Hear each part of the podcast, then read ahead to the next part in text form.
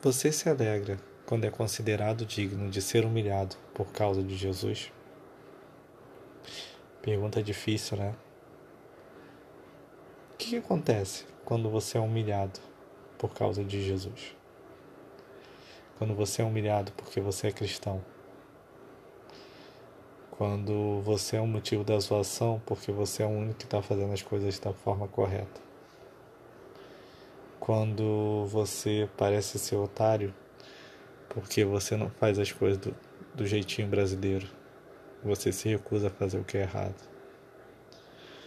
Quando você parece que está descendo deixado para trás, afinal todo mundo está fazendo o que é errado e se dando bem, e aí você está mal porque você está fazendo o que é certo. Você já foi humilhado por causa do nome de Jesus? Por ser cristão e querer fazer a vontade dele e não a sua? É pergunta difícil, né? Mas é interessante que em Atos capítulo 5 tem uma história que eu achei bem curiosa. Os apóstolos começam a pregar no templo. Os religiosos da época prendem eles. E enquanto eles estão presos, o, um anjo aparece, liberta eles e fala para eles: voltem a pregar no templo. E eles vão lá e continuam a pregar. E aí, quando os religiosos vão procurar por eles, ué, cadê? Aí eles descobrem que eles estão pregando no templo novamente. E eles vão lá e repreendem e prendem os apóstolos mais uma vez. E eles falam: Mas a gente não tinha proibido vocês de pregarem? Eles falaram: É, vocês proibiram, mas para a gente é mais importante agradar a Deus do que a vocês. E, inclusive, um, ele mandou um anjo mandando a gente continuar pregando. Então, a gente continuou pregando. Enfim. E aí eles ficam sem saber o que fazer com, com os apóstolos. E Gamaliel dá um discurso muito interessante. Ele fala que, bom, se isso é de Deus, isso vai durar. Se não é de Deus, daqui a pouco acaba, liberta eles. E aí eles decidem açoitar os apóstolos, ou seja, os apóstolos são chicoteados, eles são humilhados, completamente humilhados, e são ordenados a não falarem mais o nome de Jesus. E aí sim eles conseguem sair. E o que, que acontece? Eles ficam indignados porque eles obedeceram a Deus e Deus foi lá e não protegeu eles.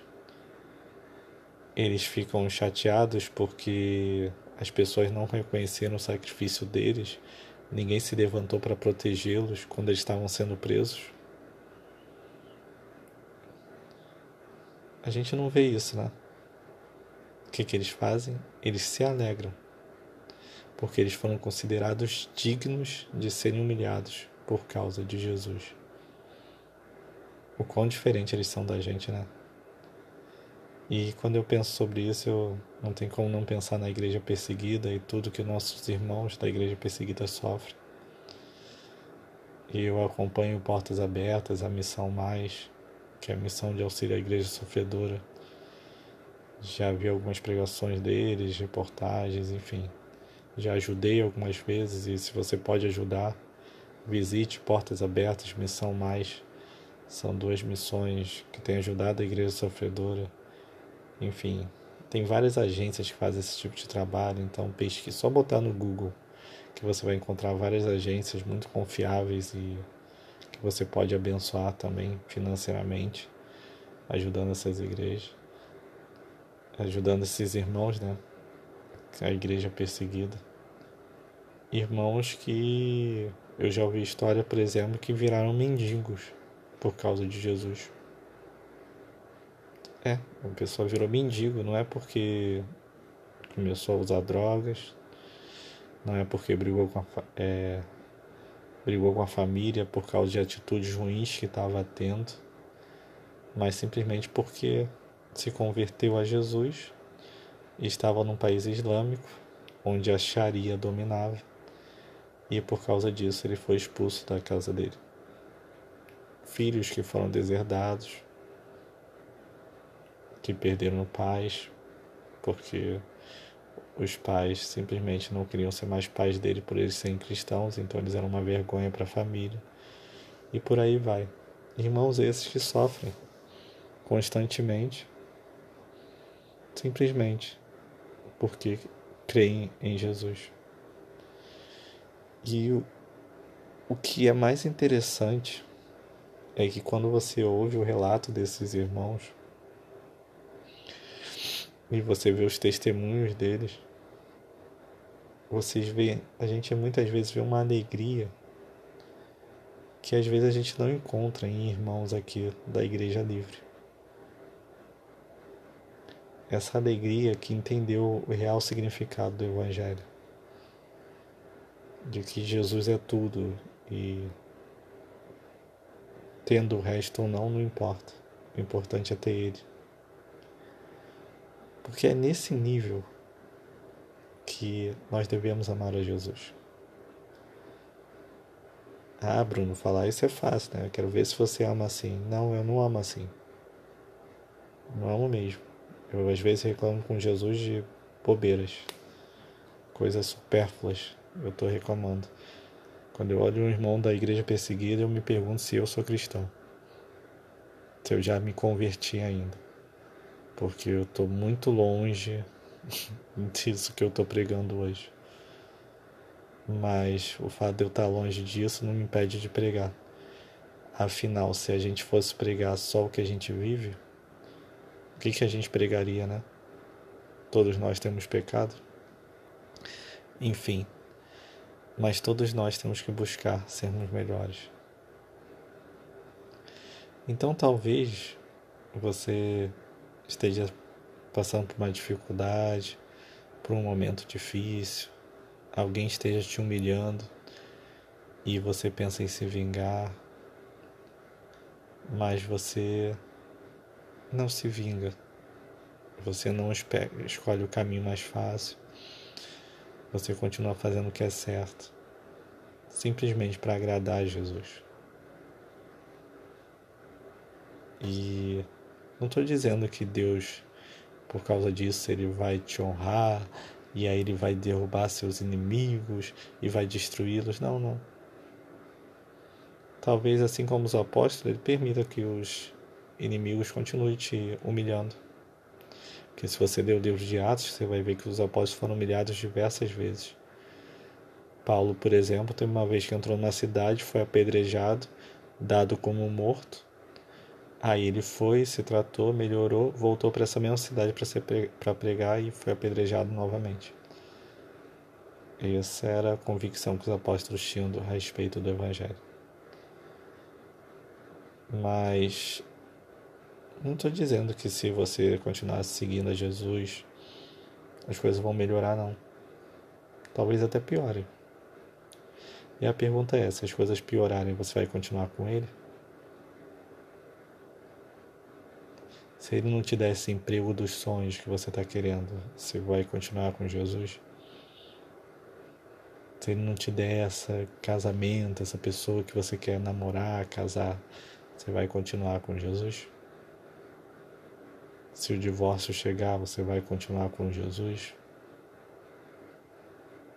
Se o seu ente querido morreu, você vai continuar com Jesus? Porque ele não o curou? Por que você está com Jesus? É por causa do que ele pode fazer por você? Ou é por causa do que ele já fez por você? E por favor, não estou dizendo que Deus não pode entrar nessa área sua que hoje é uma dor e transformá-la. Ele pode. Mas se o propósito dele for que essa área seja seu espinho na carne e que a graça dele basta, você vai continuar com ele? Em época de teologia de prosperidade, ninguém mais prega isso, né? Mas essa é a essência do Evangelho. Você não tem que estar com Jesus pelo que, pelo que ele pode fazer por você no futuro. Você tem que estar com Jesus pelo que ele já fez por você no passado. Você merecia ir para o inferno, porque assim como eu, você tem uma lista enorme de pecados e você sabe disso. Mas Deus sendo amor, ele veio, se humilhou, sofreu e na cruz recebeu toda a ira que seria derramada sobre a gente por toda a eternidade, para que nós pudéssemos ser salvos. Isso é motivo suficiente para nós louvarmos e adorarmos a Jesus por toda a eternidade. Se você não louva e adora Jesus por causa disso, se você não está com Ele por causa disso, você ainda não entendeu o que é o Evangelho. Mas ainda dá tempo. Então se arrependa hoje e creia no Evangelho. Porque o Evangelho é isso. Nós somos pecadores. Você é um pecador. Você não presta. Eu não presto. Deus, por ser justo, deveria jogar a gente no inferno por toda a eternidade. Mas por ser amor, ele enviou Jesus, o Deus encarnado, que viveu uma vida perfeita e morreu na cruz sem nunca ter pecado, tomando toda a ira, que Deus derramaria na gente no inferno por toda a eternidade naquela cruz, sendo derramadas sobre ele, morrendo naquela cruz, ressuscitando ao terceiro dia. E um dia ele voltará. Se você não está com Jesus por causa do que ele fez, você não entendeu quem é Jesus.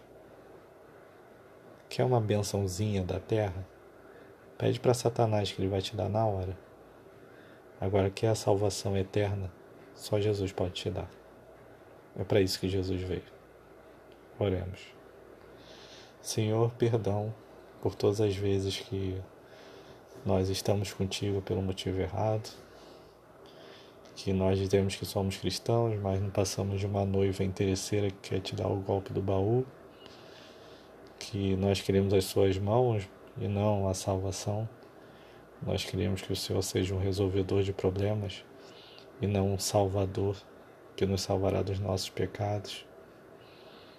Perdão porque reclamamos quando somos humilhados por causa do teu nome, quando sofremos por te seguir e fazemos birrinha, fazemos infantilidade quando o Senhor nos diz não achando que nós somos o teu Senhor e o Senhor deve fazer a nossa vontade.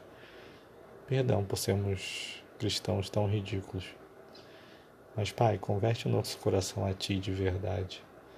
Que possamos te amar simplesmente por quem Tu és e pelo que o Senhor fez por nós lá no passado.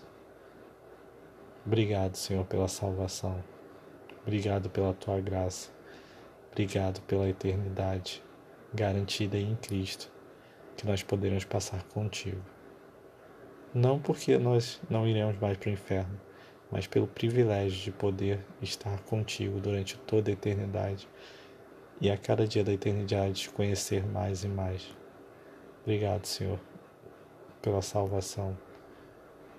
Nós que somos tão pecadores, mas, Senhor, no teu amor tão grande, resolveu nos salvar. Muito obrigado, Jesus. Se, se for necessário sermos humilhados por ti, faz parte. O Senhor se humilhou muito mais por nós e nos ajuda a nos alegrarmos nisso. É o que eu lhe peço em nome de Jesus. Amém. Bom, se você realmente ama Jesus, vai passar um tempo sozinho com Ele. Você não é noiva de Cristo? Então, por que você não conversa com seu noivo? Você não acredita que a Bíblia é a palavra de Deus? Então vai lá, lê ela, que Deus pode falar com você. Ouvir a Deus através da Bíblia é muito melhor do que ouvir através de um podcast. Fica a dica. Que Deus continue te abençoando. Fica na paz.